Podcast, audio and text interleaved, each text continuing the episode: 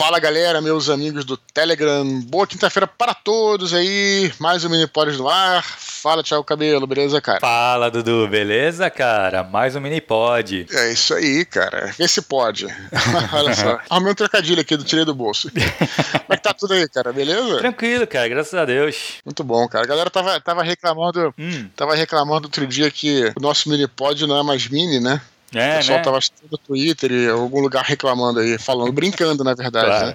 A gente não consegue, né, velho? Acaba se estendendo, não adianta. É isso aí. Que bom, né, cara? Que bom, lógico. Mas Mostra que o papo é continuaremos, bom, né? Continuaremos assim enquanto a galera continuar escrevendo os e-mails pra gente, claro. né, cara? Aproveitar de cara, de cara já lembrar esse recado, que é um dos principais, que esse programa aqui, o Minipod, ele é feito a partir dos e-mails da galera. Uhum. Então continue escrevendo, todos os e-mails serão lidos e por aí vai. Beleza? Beleza. beleza. O que, que temos para hoje, Thiago? Cara, deu uma subida né, de seguidores, cara. Pois é, cara. Eu inaugurei, não sei se eu posso dizer que eu inaugurei, um quadro novo aqui no, no nosso canal, que é o Papo RPGístico, Thiago. Oh, Olha só, eu tô, querendo, eu tô querendo fazer um papo literário. Quer dizer, que é o seguinte: é aquela coisa, a gente chama, né? Uma, uma, eu acabei descobrindo, cara, que uma coisa que a galera gosta bastante, eu gosto e incentiva muito o pessoal a entrar para RPG, né? É, que é um dos, um dos, assuntos que a gente fala aqui bastante, tudo, uhum.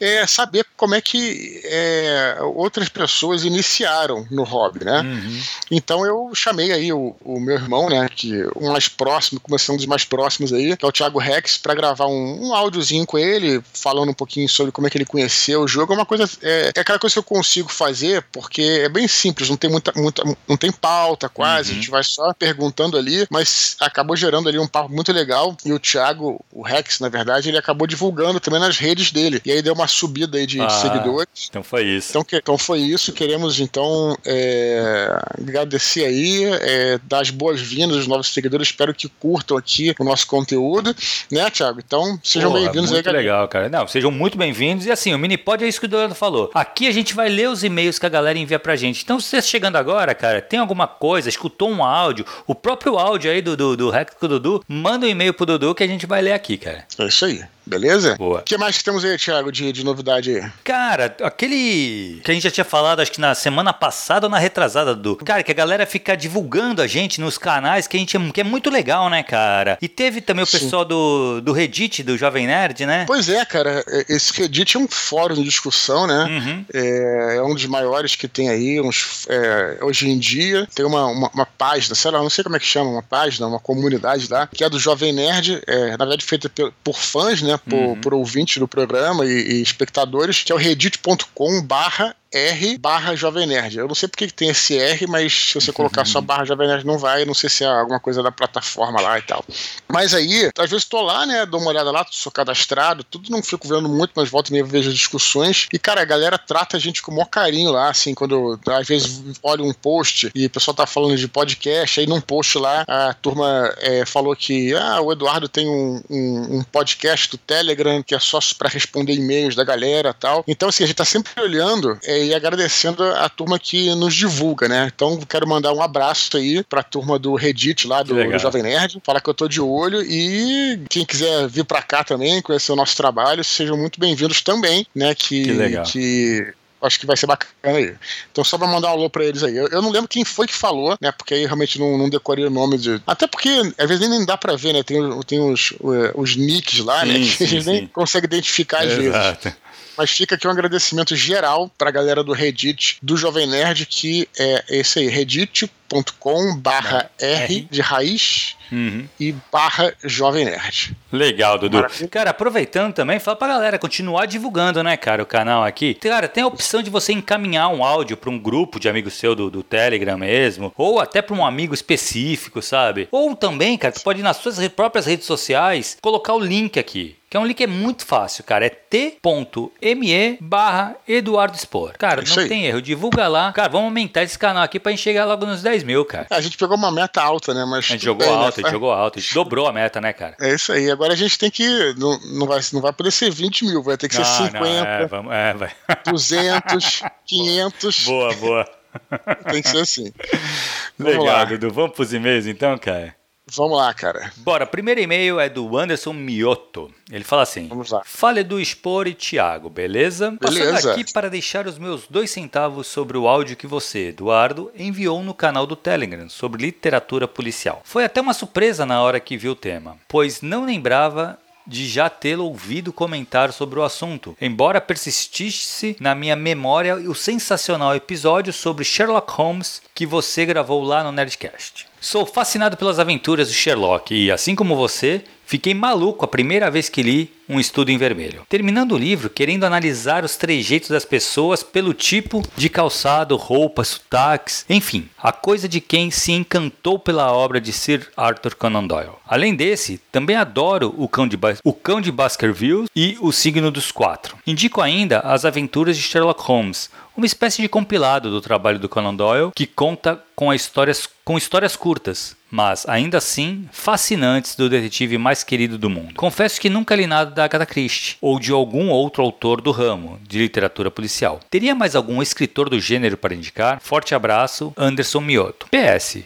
Um Estudo em Vermelho foi o primeiro livro que comprei para mim, com o salário do primeiro emprego, versão pocket, nas maquininhas do metrô de São Paulo. Tenho um apreço emocional por esta obra. Que legal. Muito bom, cara. Pois é, cara, eu tava um dia aqui, né, pensando o que eu poderia, poderia gravar de áudio e falei, pô, pô, nunca falei de literatura policial, pelo menos falo um pouco de literatura policial, né? Ele falou bem que teve esse Nerdcast aí que a gente gravou sobre Sherlock Holmes, eu acho que foi um Nerdcast excelente, também gostei muito da... É, na verdade tem um Nerdcast, também fizemos um Ghostwriter há muito tempo atrás aí sobre Sherlock Holmes, né? E, cara, assim, é, eu lembro com bastante carinho, mas a literatura policial, ela, é, foi o que eu falei, né? E acho que vale falar aqui, repetir, porque tem gente que às vezes só escuta o Minipod, mas tem uma coisa interessante da literatura policial, é que a estrutura né, de como é que você constrói uma história clássica policial, ela não é útil só para literatura policial, não. Muito pelo contrário, cara. É, você pode usá-la em livros de, dos mais diversos gêneros, e não só é, gêneros assim como a fantasia, como a ficção científica, não, num gênero realista ou num algo mais próximo a um drama ou até num romance romântico. Assim, aquela estrutura de você ter um jogo do autor contra o leitor e tentar é, colocar as pistas lá e depois esconder as pistas, isso aí é uma estrutura estrutura básica, clássica, que eu acho importante qualquer escritor conhecer. Né? É, é não à toa a literatura policial, como já falei no outro áudio, mas é legal repetir aqui, ela forma muitos leitores. Né? Porque tem essa coisa né, de você. Assim, na verdade, eu não vejo problema de você começar uma história e o leitor não saber muito bem onde é ela vai dar. É, esses alguns livros que não têm um propósito é, são excelentes. Né? A gente já falou de vários aqui, né? É, como, sei lá, o Philip Hoff, como Apanhador no Campo de Centeio, como, enfim, vários livros que você não sabe, mas,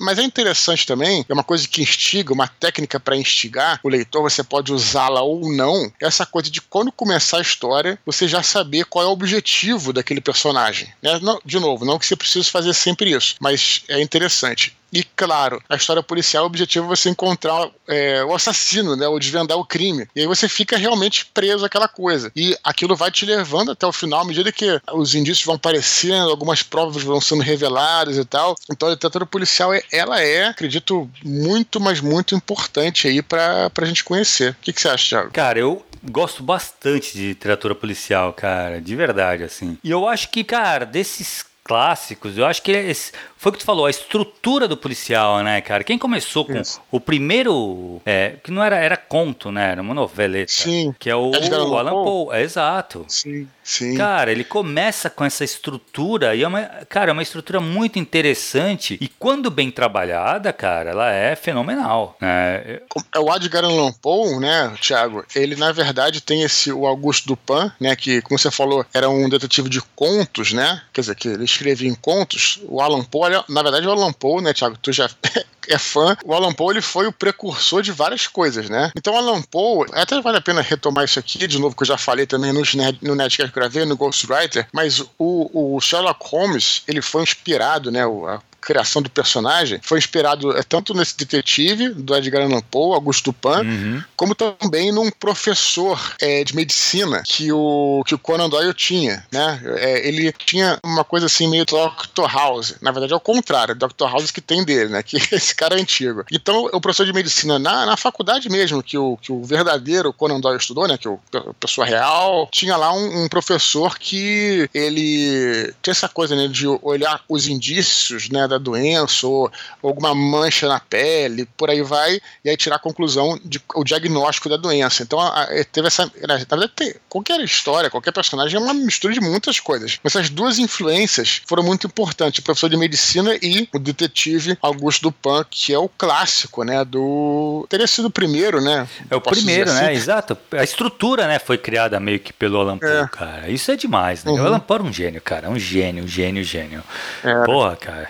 Então, mas na verdade, assim, eu gosto muito. Ele pediu de, de algum outro autor, né, cara? Cara, tem um que eu não conheço, Alan tá? Poe, pra começar, que pra começar, falar, que é né? pra tu ir na fonte, Sim, né? É, claro, procura pelo, pelo, pelo Dupin. Ele tem, se eu não me engano, tem um livro só com as noveletas do Dupin. Uhum. Até pra achar esse aí que vai direto ao ponto. E tem o Jorge Simenon, tem bastante uhum. contos, tem bastante pockets também dele. Uhum. Ele tem produziu bastante também. Essa galera do, do, do, policial, cara, eu não sei se eles dominam muito a estrutura e fica mais simples Sim. de escrever, mas normalmente essa galera produz muito, cara. eu a, também acho. A Agatha Christie, o Simenon. Eu, eu, também acho isso, né? Mas assim, deixar bem claro que isso não é um demérito. Porque... Bem pelo contrário, é um puta mérito, não, né, velho? Não, eu, eu, digo isso porque quando a gente fala em fórmula, todo mundo. Hum. Tem uhum. gente que dá um ataque de pelanca, né? Não pode usar fórmula pra nada e tal. Eu acho o seguinte, cara, é assim, tem gente que usa fórmula e, e, não fica tão bom, mas acho que no caso deles, né, eu, pelo uhum. menos assim, o que eu conheço a Agatha Christie e tem, tem, algumas histórias que eles, eles saem um pouco do, é, da curva, Sim. mas assim, é, o Conan Doyle, né, do Sherlock Holmes, ele, ele, seguia assim até uma... E aliás, é, sabe o que é interessante disso tudo? Eu já também, também não sei se isso já falei em algum lugar. Lá pelos últimos, ele cita aqui, né, o Anderson, ele cita o é, Aventura de Sherlock Holmes, se eu não me engano, tem, tem, tem é, dois livros do Sherlock Holmes que são compilados. Uhum. Eu acho que Aventura de Sherlock Holmes e Memórias de Sherlock Holmes, se eu não me engano. É o último, né, que tem os últimos contos, uhum. em ordem meio que cronológica, inclusive é, tem o, o, último, último mesmo conto, porque tem o último que depois ele volta, né? É, que ele morre, mas não morre. Aí tem o último conto de Sherlock Holmes, já é, é no começo da. Acho que é, já, depois da Primeira Guerra, ou, ou acho que é antes da Primeira Guerra ali, em que o Sherlock Holmes é chamado para resolver tal um caso, tudo, né? E aí ele já tá no finalzinho. Mas a impressão que eu tenho, cara, é que é que às vezes ele usava muito essa estrutura e tornava a coisa um pouco robótica. Você tá entendendo? Uhum. E é por isso, e é por isso que muitas histórias posteriores do Sherlock Holmes se esforçam para mostrar o lado humano do Sherlock. Sim. Porque o, o Conan Doyle ele, ele, ele não, não deixava transparecer, você tá entendendo? E, e aí eu, uhum. Até, eu até me lembro, cara, de verdade, tá lendo assim já esses últimos contos aí, e aí já tinha lido tanto essa fórmula, assim, eram, eram maneiríssimos os contos, cara, eram muito bons. Só que quando você lê um compilado de contos, um atrás do outro, com a mesma fórmula, que, é, de novo, são irados, é, vale a pena ler, mas não é nenhum demérito. Mas tem uma hora que você. Eu, eu me lembro, eu me peguei pensando assim, Thiago, falei, pô, cara, sabe o que eu ia gostar? Eu ia gostar de um conto em que fosse só o Sherlock e o Watson sentados na, no apartamento de Baker Street conversando, porque por melhor que fosse, eu já estava cansado assim um pouquinho de, de, ter aquela estrutura, tal, aquela fórmula e tudo, né? Não, poderia ser exato, poderia ser para conhecer mais o personagem, né? Isso. Mas, mas aí que tá, vai eu vou defender o Conan Doyle, não era culpa dele, cara. Não. Era, era uma exigência do mercado. Eu ia o falar, editor, a demanda, né, cara? O que esperavam o, dele. É... Sim, o editor falava, cara, escreve. Aí talvez até o Conan Doyle especulando, talvez o Conan Doyle até tenha pensado em escrever algo assim, o editor pega, não, cara, é a galera que lê, que, porque publicava em geral nos jornais, né, em revistas, né, por conto. Cara, a galera não quer ver isso não, pô, quer ver os dois caras conversando, não, faz um conto com a estrutura clássica, porque isso que vai vender é certo e tal, entendeu? Então, é, então, e tinha mas... aquela treta, né, da, da, da, literatura comercial e da literatura alta literatura, e o Conan Doyle queria ser do alta literatura, só que assim, ele vendia muito, então o editor Sim. metia uma pressão nele para ele escrever, meu. tanto é que ele, quando ele matou o, o Sherlock Holmes, ele queria matar mesmo, Sim. aí teve que voltar porque o povo pediu, né, cara? Não, tem essa história, né? Essa história também já contei em outros podcasts que ele, ele realmente ele, ele tem aquela famosa é, luta com o Moriarty, né? Em cima da cachoeira lá. Sim. Mas sabe o que, mas sabe o que acontece? É, eu não sei há quanto tempo você, você leu, mas assim, eu, o que eu lembro claramente é o seguinte: não é que tenha sido um problema, né? Na verdade, são dois problemas. O problema não foi só é, o Sherlock Holmes ter morrido, cara, mas como ele morreu. Porque foi muito abrupto, entendeu, cara? Uhum. A gente conhece o Moriarty hoje, entrou pra cultura popular, mas ele apareceu naquele conto, cara. Isso que é sinistro, entendeu? Não foi alguém. para você matar um Sherlock Holmes, ele tinha que ter sido um grande vilão de outras histórias. Esse que é, meu, que é o ponto, entendeu? O lance é que ele apareceu naquele conto. Eu, talvez tenha aparecido num, tenha sido mencionado num conto antes. Então um cara apareceu e matou. Uhum. É o Sherlock. Então, assim, então, assim se, se fosse um outro inimigo que tivesse voltado, tivesse jurado vingança, tivesse tido todo. Não, cara, o cara foi encontrar com um cara em cima de uma cachoeira, caiu e morreu. Entendeu? Então, é. é. então, assim, o que revoltou a galera, eu acho que talvez tenha sido menos o, a morte do Sherlock e mais como aconteceu, uhum. sabe, cara? Sim, sim, sim, sim. Então acho que foi isso. E claro que os editores também não gostaram um pouco, né? Ah, pô, porque imagina, cara, tivesse um maior sucesso com o povo, tu acha que o cara tá louco? Tu vai matar nada, mano. É, ele queria escrever sobre outras coisas, né? Exato, é. E tal, né? É, então. Deve ser difícil também, né, cara? A J.K. Rowling teve esse problema, né? É fogo, cara. Quando o cara. Não adianta. Se o povo quer um bagulho, não adianta, cara. Tu tem que ter. Ou tu ter esse esquema de negociar. Ó, vou escrever outra coisa e eu alimento uhum. aqui o público, sabe? E, é. tendo esse jogo de cintura, não é difícil mesmo. Beleza, Dudu? Vamos pro próximo e-mail, cara? Vamos lá. E-mail da Valéria Leme. Ela fala assim: Boa noite, Eduardo.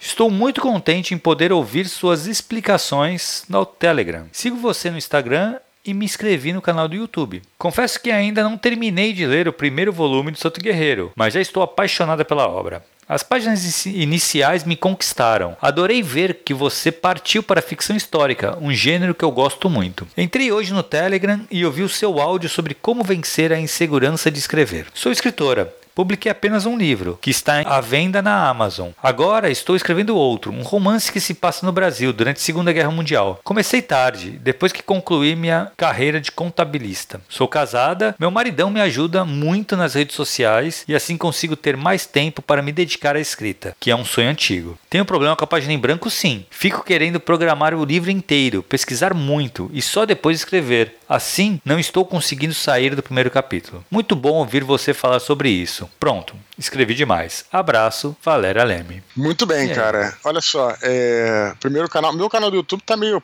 parado aí. Na verdade, eu uso ele mais para fazer as lives, né, cara? Eu, uhum. eu, não uhum. sou muito bom youtuber, né? Acho que engraçado, cada um se adapta um pouco às mídias, né? Uhum. Por algum motivo, eu me, acho que eu me adapto melhor à mídia de áudio. Não sei o porquê também, talvez por ter gravado podcast. Cara, eu acho que tu manda muito bom na mídia escrita também, viu, Dudu? Não, também.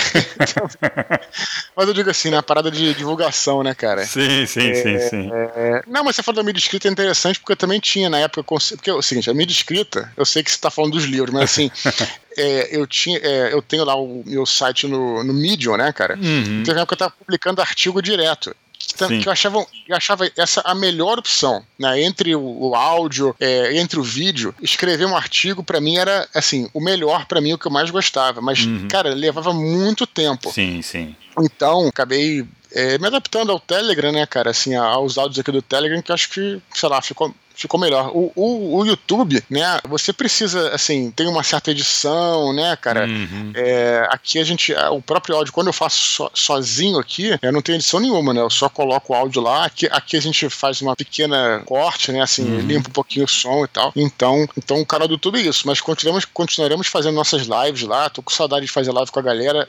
As lives também no, no Instagram também são bem legais. Uhum. Então, bacana. Ela fala aqui, então, parabéns para ela aí, né, que escreveu um livro. Eu não entendi. Sim, ela falou: concluir minha carreira como contabilista. Eu não entendi se ela se aposentou ou se ela se formou é, faculdade. também não entendi direito. Eu fiquei pensando a mesma coisa quando eu li. É, mas enfim. E, e legal, assim, a, a, história dela da Segunda Guerra Mundial, tudo, esse negócio da um romance que se passa no Brasil durante a Segunda Guerra Mundial. Cara, bem legal mesmo. Parece super interessante. Cara, em relação à página em branco, acho que a gente já falou bastante aqui, né, Thiago? Uhum. É, realmente não tem jeito. Assim, eu acho que escrever o roteiro é importante para você se programar, para você não se perder nos seus bloqueios criativos, mas isso também não pode gerar um bloqueio para você, né? Uhum. Senão É, e, e, eu acho assim, cara, que quando a gente demora muito para escrever, a gente tá mais pensando no resultado. De novo, a gente já falou isso várias vezes aqui. É claro que a gente tem que pensar no resultado. Não é para você fazer uma porcaria, fazer de qualquer maneira. Mas se a coisa tá, é, não tá, tá te impedindo de prosseguir, talvez uma dica psicológica, mental, seja você não se preocupar muito com, é, com a qualidade. É uhum. É, é, é, estranho falar isso, né? De novo, não é que a gente vá. Não, ninguém tá estimulando aqui a fazer coisa, fazer porcaria. Mas se a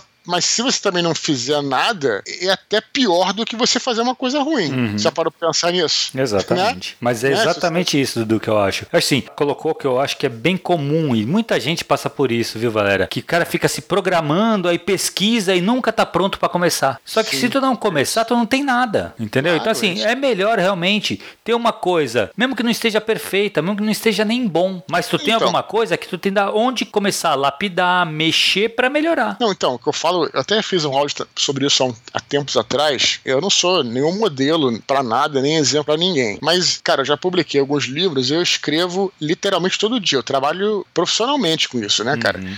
Eu, eu falo isso porque eu acho, acho é legal, galera, saber. De novo, não, não sendo modelo, assim, nem nada, nem exemplo, mas, cara, toda vez todas, sem exceção, que eu escrevo um capítulo, né? Sei lá, na segunda-feira eu escrevo um capítulo, na segunda e na terça eu escrevo o capítulo inteiro. Cara, é, quando eu acabo pra, pra revisar esse capítulo, eu vou ler de novo, tá sempre horroroso. É, aí você fala, não, mas tá tendo autocrítica e tal. Não, é, de verdade, realmente tá ruim. Mas aí que tá. E aí, aí que separa o profissional do amador, na minha opinião. Porque o amador é aquele que vai falar, pô, tá muito ruim, cara, não, não vou mais fazer nada, desisto, sabe? Vou, sei lá, fazer o.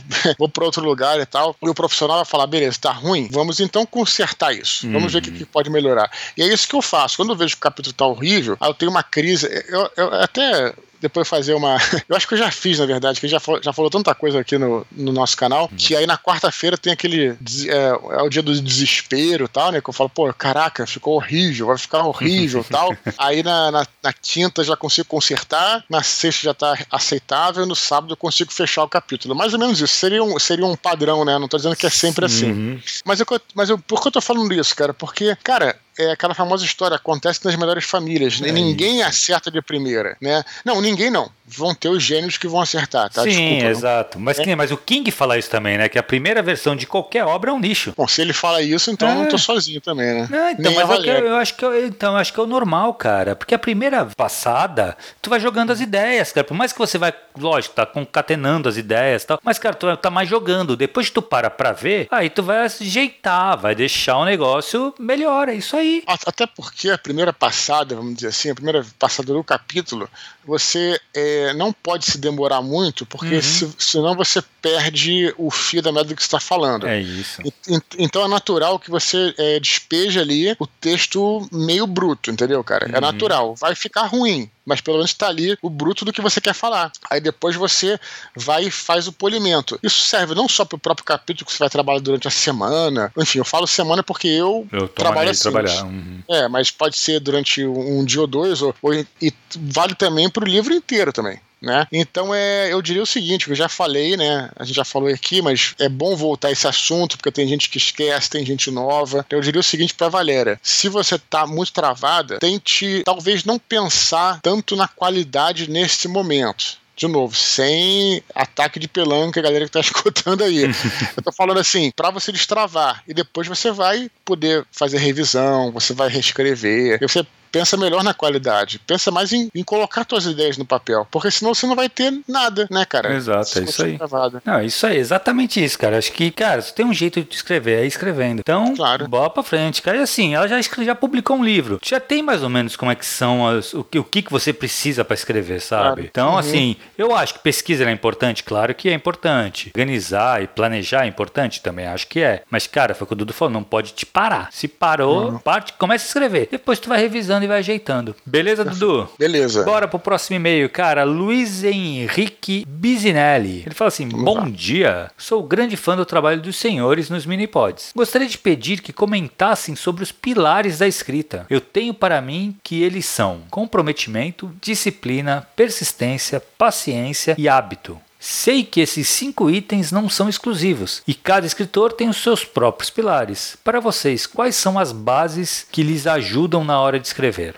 Obrigado Luiz Henrique Bisinelli. E aí, Dudu? Cara, eu nunca tinha pensado nisso, então vou, eu vou roubar essa, os pilares dele aí, né? Eu achei esse meio excelente, uhum. cara. Excelente. Eu nunca tinha pensado nesse sentido. Ele coloca esses cinco predicados aqui, que são perfeitos, cara. Uhum. Ele fala aqui, ó. Primeiro, é, ele falou, de novo, comprometimento, disciplina, persistência, paciência e hábito, né? Eu acho que hábito e disciplina estão mais ou menos juntos, né? Quer dizer, você é, ter a disciplina para. Ó, vou começar do primeiro, comprometimento. Cara, uhum. eu acho isso aí essencial para qualquer profissional bem sucedido. Assim, por mais. É, uhum. Quando você vê, escuta uma coisa, quando vocês veem, quando vocês veem um artista maluco, um artista excêntrico, mas que tem sucesso, você pode. Eu conheço vários, tá? Posso, você pode ter certeza. Ele é. 99% deles são extremamente comprometidos. Uhum. Cara, comprometimento é um negócio importante para você finalizar qualquer coisa, cara. Exato. Né? Quer dizer, você. Assim, eu, eu, conheço, eu conheço muita gente que é, também que é, são artistas excelentes, mas não tem comprometimento. E não só. Aí tem dois tipos de comprometimento: o comprometimento com, com você mesmo, com o teu trabalho, e também com os outros, acredite, né? Assim, porque uhum. até pequenas coisas. O cara, é, sei lá, marca contigo. Por exemplo, a gente aqui, Tiago, fazer um, um autoelogio, se a gente pode falar. Eu vou elogiar, uhum. na verdade, você, para não parecer que é jabá aqui. Pô, cara, é, esse projeto tá seguindo adiante porque a gente se comprometeu a, a é, fazer. Então, assim, pra, é uma chave também para você concluir qualquer coisa, né, cara? Uhum. Tá? Disciplina também é importante para você ter, é, como eu falei, os hábitos sadios, né, de você estar tá todo dia lá, né, trabalhando e tudo mais, é, é uma das coisas que, eu lembro que o Jô Soares falou, que acho que foi o Rubem Fonseca que falou para ele, se eu não me engano, que uma das chaves de você escrever é escrever todo dia. Eu acho isso importante, claro, que você deixa lá o teu sábado, teu domingo, coisa assim, mas assim, escrever todo dia para você não perder o fio da meada, aí você pega o ritmo, uhum. né, então a disciplina é muito importante. A persistência, a gente fala muito disso aqui, né, Thiago, porque tem muita gente que quer é, aqueles resultados na hora, uhum. tanto o resultado de, de você você escrever uma coisa não ficar tão boa, quanto o resultado de quando você termina o livro, o cara quer um sucesso imediato. Isso não vai Sim, acontecer. Não vai. É, é, salvo casos raros. Uhum. Então a persistência é importante, né? Para você continuar seguindo, né? Se não deu certo aquele livro, você vai ter outros, e outros, e outros, e você vai escrevendo e tal. E finalmente a paciência, que ele coloca aqui também, eu acho que é uma propriedade importante, que também tem a ver com persistência, como eu falei. Você ter paciência para você saber o momento exato de que aquilo vai acontecer, do que você, né? Não, não, você não pode ficar afobado. Né? Uma vez eu ouvi uma. Eu li uma, um manual de sobrevivência, Thiago, muito interessante, que falava a diferença entre o medo e o pânico, né?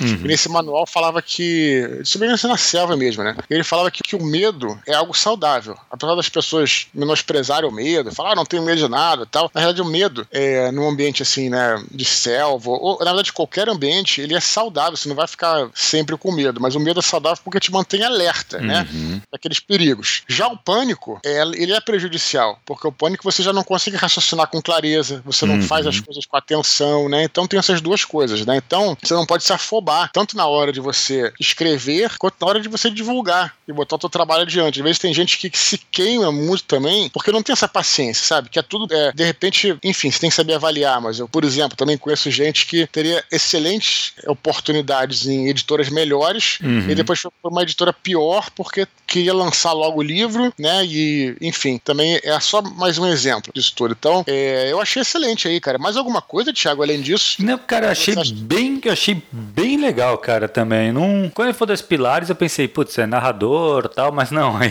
quando eu entendi o que ele quis dizer, tem muito uhum. a ver mesmo, cara. Eu acho que é exatamente isso. E, cara, assim, tudo definiu cada um, né? Eu uhum. acho que ainda tem alguns aí que são os mais importantes. Eu acho que comprometimento, que eu acho que realmente é, é essencial e não é só para escrever, é para qualquer coisa na vida. Não, acho que todos os pilares, né? É, é, é. São para tudo, né? É para tudo, pode crer. Uhum. E a persistência, cara, porque é muito. Se você não for persistente, a chance de você largar um romance uhum. no meio é muito grande. Sim. Porque o teu psicológico ele é muito afetado. Tu vai sempre se questionar, ainda mais o romance, que a gente fala, né? Que romance é uma maratona. Tu vai passar bastante tempo escrevendo ele. Então, uhum. em algum momento dele, tu vai se perguntar, putz, mas quem vai querer ler isso aqui? Então, isso uhum. tudo, cara, passa na cabeça de todos os escritores. Então, assim, é. tu tem que ser persistente para acabar. Então acho claro. que são esses dois são os mais que eu acho mais importantes. Aí a disciplina e o hábito também. Vai, vai ter que ter disciplina para poder escrever todo dia e tal. E a paciência também. Mas a paciência eu ainda acho que é um pouco mais tranquilo, assim. Sim.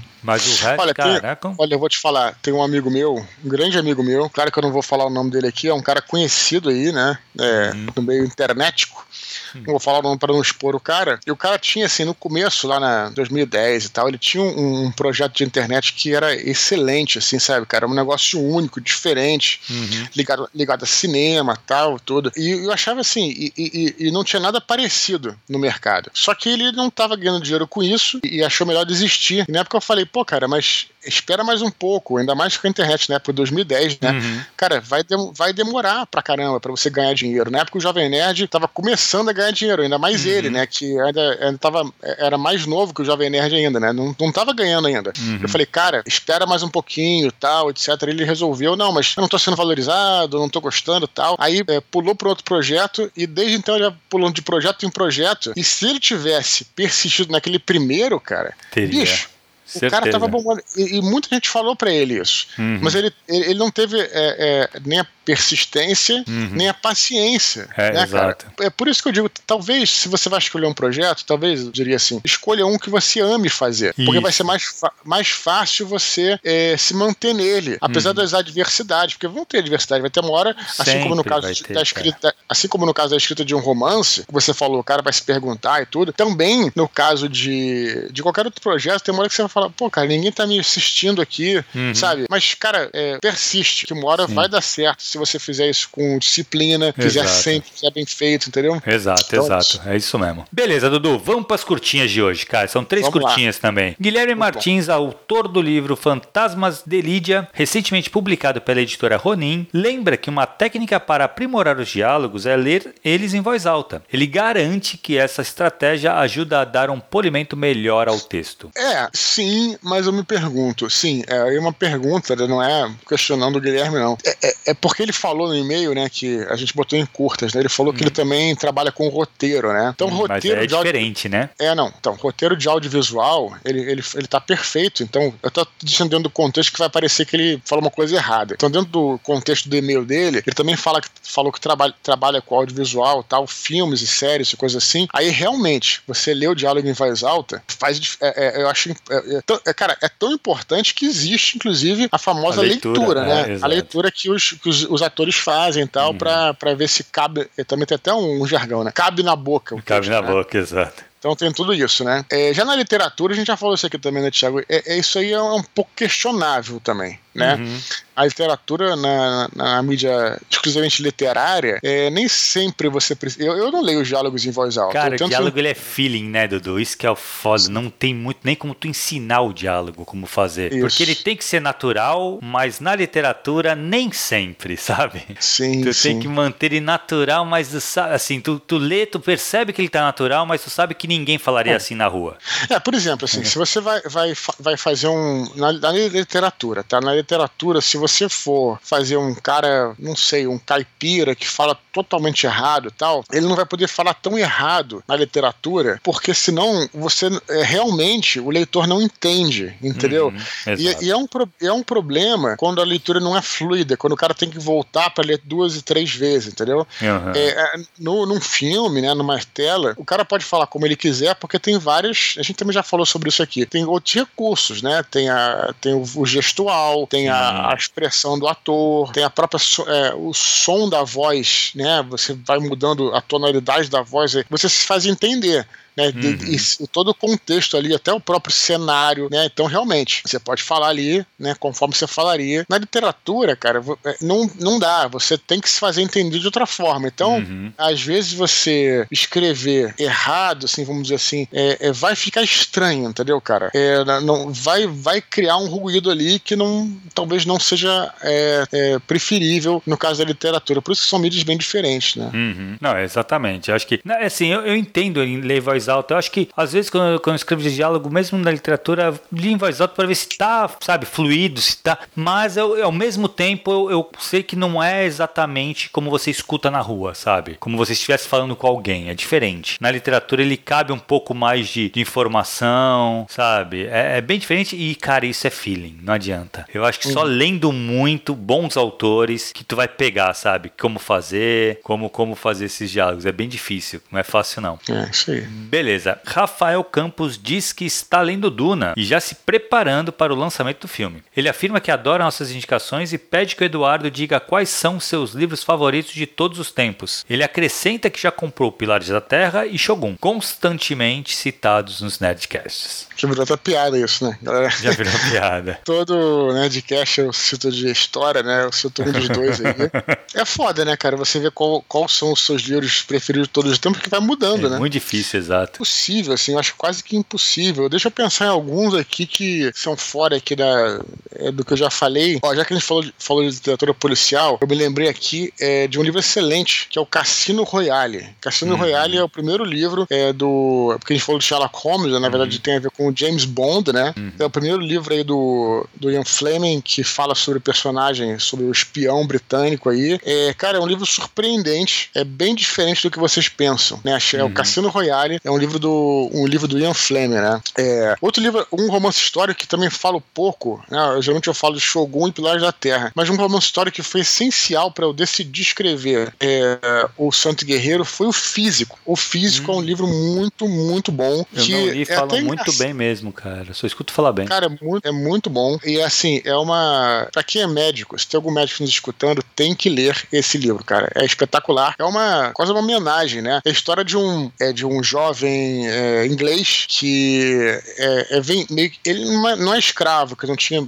escravidão, assim, mas ele meio que é, é vendido para um cara que é um barbeiro, né? Que, como aprendiz de barbeiro, e ele vai aprendendo um pouquinho, porque o barbeiro eram os médicos, né? Uhum. Itinerantes da, da Europa medieval, né? E ele é vendido pro barbeiro lá e ele se apega à profissão e resolve que ele vai estudar com o maior médico do mundo e ele vai empreende uma viagem pro Oriente, na própria Pérsia. Uhum. E é muito incrível, cara. E, e, e, o livro já estava aqui em casa há muito tempo. Aí eu vi o filme, que nem é tão bom, mas aí me, me despertou a vontade de, de ler o livro, né, cara? Então, assim, eu acho que valeu bastante a pena. Eu falo muito do, do Hemingway, né, que só para sair um pouco da vertente fantasia, né, ficção científica, policial, eu sou um grande admirador é, já li alguns livros de Ernest Hemingway, de cara recomendaria o principal deles, que é O Velho e o Mar, uhum. que é, também fiz um áudio aqui no canal que é absolutamente espetacular aí, é um, é um livro muito é, diferente. E de terror, eu, eu, diria que eu recomendaria O Exorcista, porque, ah, foi o,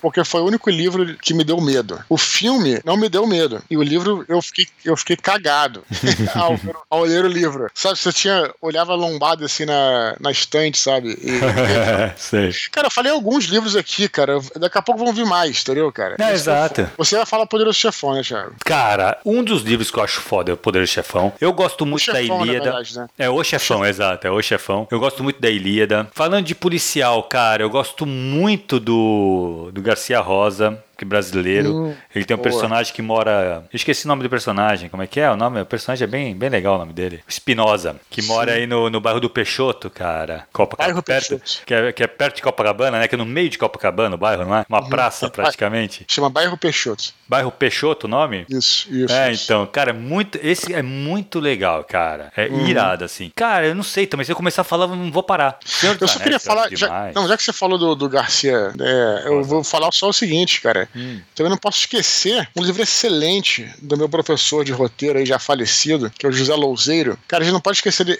realmente foi, é, tá um dos meus top 10, que é o Lúcio Flávio, Passageiro da Agonia. Hum. Né, o Lúcio Flávio é o seguinte: Truman Capote iniciou lá nos Estados Unidos a, o chamado romance de não ficção, uhum. que, com o A Sangue Frio. Um livro excelente também. Uhum. E aí ele fez a mesma coisa, né? Parecido, o, o Zé Louzeiro, é, aqui no Brasil, com esse personagem o Lúcio Flávio, que era um assaltante de banco dos anos 70. Ele era ficou famoso porque ele era um cara de classe média, tinha os olhos azuis, então, então era diferente, né? Do, e, a, e a mídia acabou glamourizando ele. E aí ele, o Zé Louzeiro, a história é interessante. Ele fez, ele era na época repórter de polícia, né? Repórter policial. E aí o, o Lúcio Flávio, ele era um cara assim, sabe aqueles caras que é, tem gente que é assim, é, é, é vidrado, Thiago, em, em adrenalina? Sabe, uhum. tem gente que é assim, né? Sim, quer, sim, sim. sempre testar os limites, né? Tem uhum. gente que tem essas coisas, né? É, e, e, e, bem próprio é, para um bandido também, né? E aí ele é, ligou uma vez, é, o Lúcio Flávio, para a redação do jornal, querendo contar sobre a história do assalto lá. E Cara. marcou, e marcou com o José Louzeiro de encontrar ele e marcou num bar do lado da delegacia. Olha só a história. O cara que era cheio de policial um bar. então, assim, é, o, era desses caras, entendeu? O cara queria, né? E aí o, o José Louzeiro é, pegou a história toda do Lúcio Flávio, não escreveu na hora, logo depois ele foi preso, ele morreu na cadeia, né? Porque esse cara tem inimigos também, acabou Sim, morrendo claro. na cadeia. E aí o, o Zé Louzeiro escreveu esse livro, Lúcio Flávio, Passageiro da Agonia, e tem o um filme também que acho que o é, filme legal. é do. Acho que é do Hector Babenco. Mas é, hum. leia um livro, que o livro é maravilhoso e, e é também um pouquinho histórico, fala um pouco dos anos 70 no Brasil tal. Muito bom. E também não poderia deixar de falar aí essa indicação é do meu querido mestre José Louzeiro, já falecido. Que legal. Beleza, é. Dudu. Vamos pra última curtinha, cara. João Paulo Bachega escreve contos, mas está com um problema. Ele consegue encontrar uma temática interessante, trabalhar bem o desenvolvimento, mas não gosta do final, que na opinião dele fica parecendo muito óbvio. Ele pergunta se existe alguma técnica para não cometer esse tipo de deslize, que muitas vezes acaba por destruir toda a história. E aí, Dudu? Beleza, é até interessante porque a gente vai encerrar é, a última curta é, fechando com o que a gente falou lá no começo, né?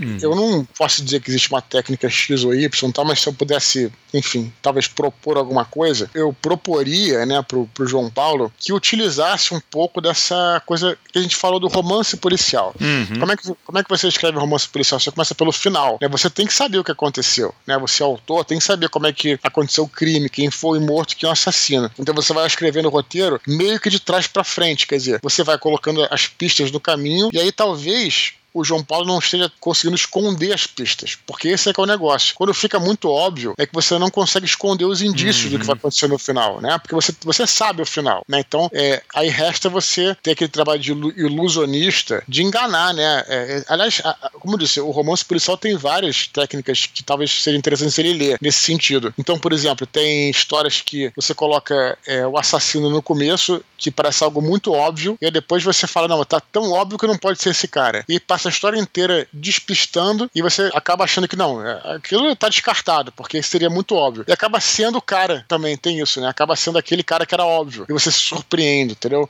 Uhum. Então tem várias, tem várias, várias técnicas aí que você né, várias coisas que você pode usar para ir escondendo essas pistas pelo caminho. Talvez você não esteja sabendo esconder essa. e talvez dando muito indício né, do que vai acontecer. Mas para saber em detalhes, teria que né, olhar o trabalho dele, que é algo, algo que a oficina literária pode fazer. é, então, na verdade, Dudu, talvez, cara, pode ser a impressão dele. Talvez o final nem esteja tão Também. óbvio assim, entendeu? Sim. Na verdade, só realmente, só vendo mesmo. Mas, cara, tem algumas coisas assim. Uma coisa que é, que é bem. que Eu não lembro qual autor que fala isso isso, mas eu, cara, eu sigo muito e eu sempre passo pro, pro pessoal lá da, do curso que é o seguinte: o final da obra, cara, é o único final possível que essa obra pode ter. Uhum. Entendeu? Porque uhum. assim, tudo que você escreveu desde lá do começo foi levando para esse final. Uhum. Então não tem como o final ser ruim, entendeu? Se o uhum. final tá ruim é porque provavelmente alguma coisa no desenvolvimento estava uhum. ruim, entendeu? Então uhum. talvez não adianta você querer consertar o final. Uhum. Tu vai ter que consertar lá na frente, lá no começo ou no meio do desenvolvimento para se chegar num final diferente. Então assim, mas isso que tu falou, cara, com certeza é um é uma coisa que eu não tinha parado para pensar e é bem. É, é, o fato, cara. Assim, se o final tá óbvio, é porque você deixou ele óbvio lá no meio. De novo, vai cair naquele problema. O problema não é o final, o problema é o desenvolvimento. Entendeu? Uhum. Então, assim, é uhum. legal você fazer. Sempre quando você achar que o final ficou ruim, analisa a obra inteira, como um todo. E o porquê que você chegou naquele final e aonde que você começou a caminhar para aquele final. A encaminhar as, as resoluções para chegar naquele final. Entendeu?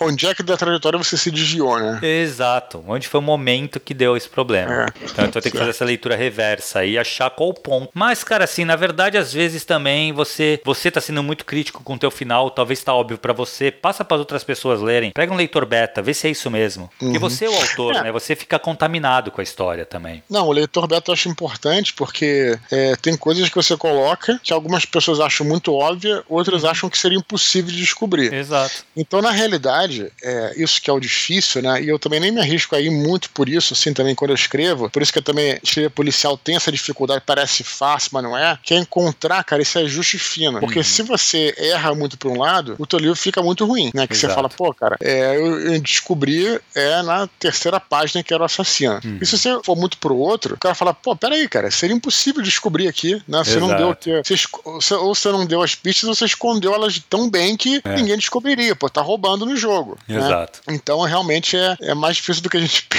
nesse ponto. É, não, o leitor beta ajuda bastante mesmo nesse esquema, viu? Sim, acho que claro. Procura alguém, pede pra alguém dar uma lida, ver o que acha. E se foi isso mesmo? De repente o leitor beta fala uma parada que você só faz um, um ajustezinho, Exato, sabe? Exato, é, é. Só, e resolve só o problema. Só descobre um pouquinho, né? Só, só uhum. deixa aparente um, um pedacinho de uma pista. Aquilo já, uhum. já, já ajustou direitinho ali pro que você precisava. É isso aí, perfeito, né? Dudu. Beleza, Dudu, então foi isso, cara. Queria lembrar o pessoal para continuar escrevendo, cara, pra eduardoespor.gmail.com. Cara, lembrando que assim, o Minipod aqui, quem faz são vocês. Os e-mails que vocês enviam são lidos aqui que traz essa discussão semanal. Temos bastante e-mails, né, Dudu? Acho que tem uma, uma filinha aí. Mas, cara, continuem mandando pra gente não parar de fazer esse programinha semanal com vocês. É isso aí, galera. Muito obrigado mais uma vez por, por escutarem a gente. E nos vemos aí na próxima quinta-feira. Um grande abraço para todos e tchau, tchau.